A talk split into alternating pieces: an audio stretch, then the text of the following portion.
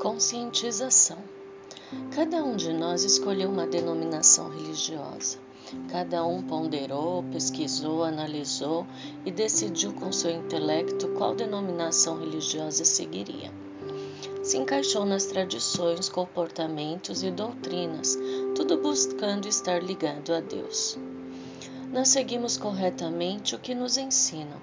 Frequentamos as reuniões, as missas ou os cultos Fazemos parte das decisões, desenvolvemos nossos dons, mas nos falta algo. Antes de eu ser curada, eu era assim.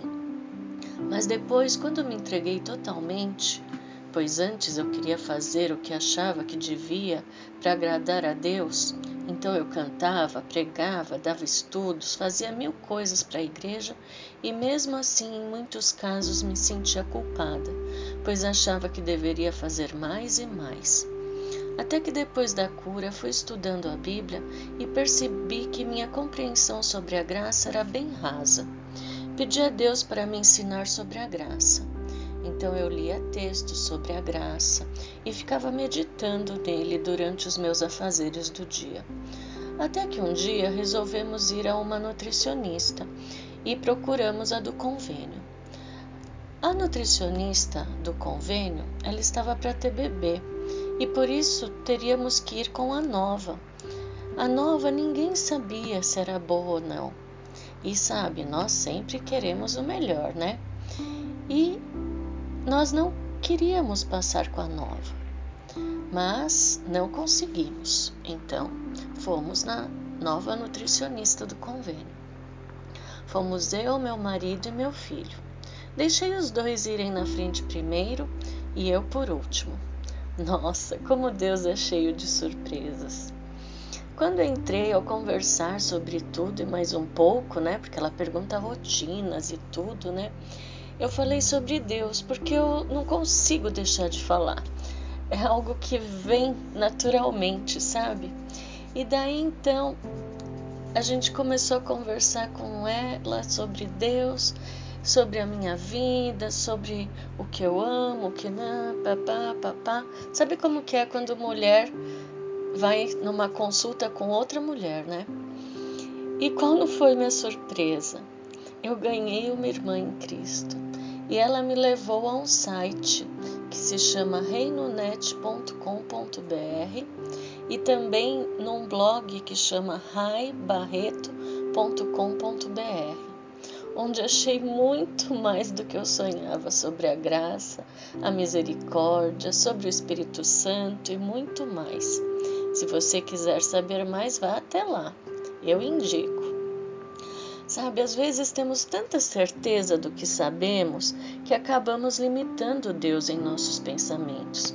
Eu achava que sabia tudo sobre vários aspectos da Bíblia e no fim Deus me desconstruiu desses achismos e me reconstruiu com sua graça e misericórdia.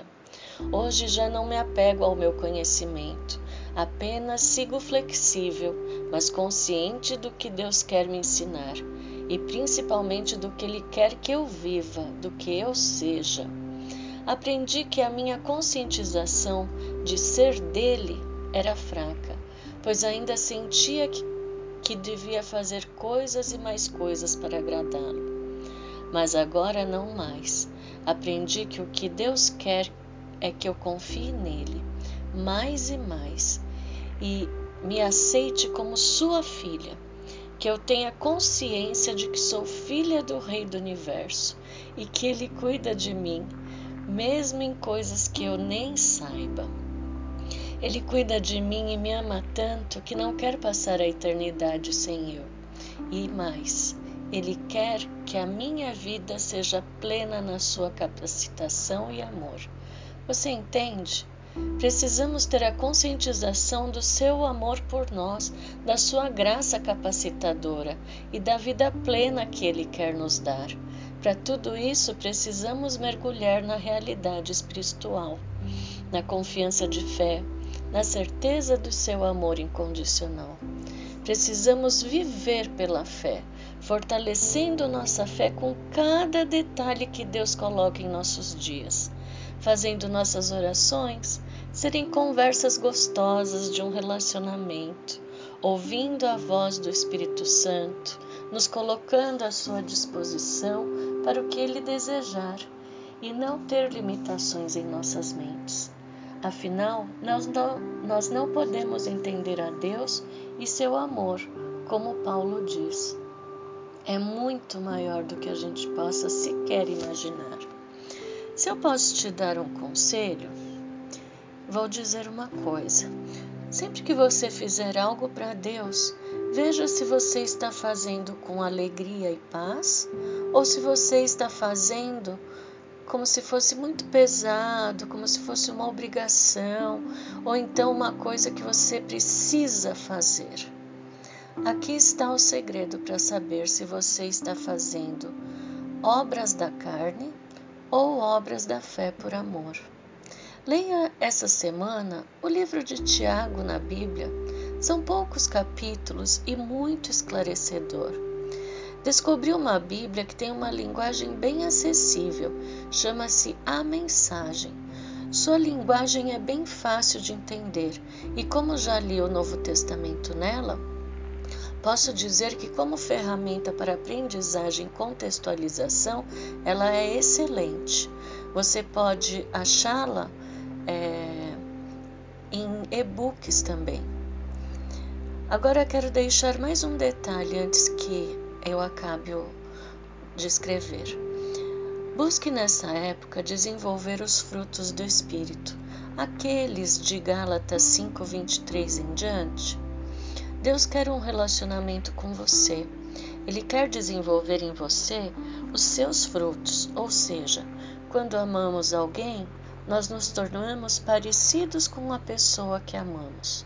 Se amarmos a Deus de todo o nosso coração e mente, as suas características de amor irão surgir em nós, de maneira fácil e natural, como a moreira quando dá frutos. É natural, progressivo e sem fazer força, apenas deixando a seiva fluir de galho em galho, de flor em flor, e quando se vê, está toda lotada de amoras. E cada uma com seu dia de colher. Tudo para que possamos colher e não perder tanto, pois cada dia você colhe as maduras e no outro dia tem outras que ficaram maduras, e assim sucessivamente, não é? É assim com o Espírito Santo em nós. Ele vai nos capacitando um pouco cada dia, com todo amor, fortalecendo nossa fé, criando a seiva espiritual que precisamos a cada dia. E assim, aos poucos e com alegria e paz, estaremos mais e mais semelhantes a Jesus e seus frutos. Depois que os frutos, aqueles que vêm de dentro, estiverem maduros, então os dons serão do jeito que o Espírito Santo quer. Se os seus dons vierem antes dos frutos do Espírito, serão apenas dons que irão te levar para o orgulho, e isso é muito perigoso. Pense e reflita.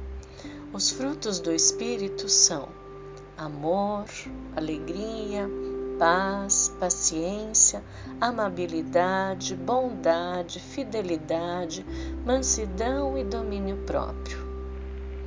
Todos esses frutos Jesus tinha quando ele esteve aqui e ele ainda tem. É por isso que quando a gente fica bem pertinho dele, nós vamos desenvolvendo eles também.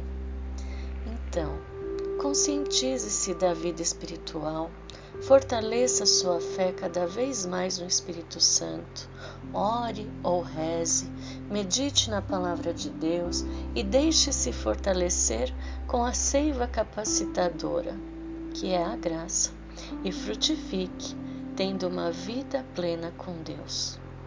Beijinhos no coração. Até o próximo. Eu sou Paula Vinitsky e esse é o podcast Vida Plena com Deus. Tchau. thank you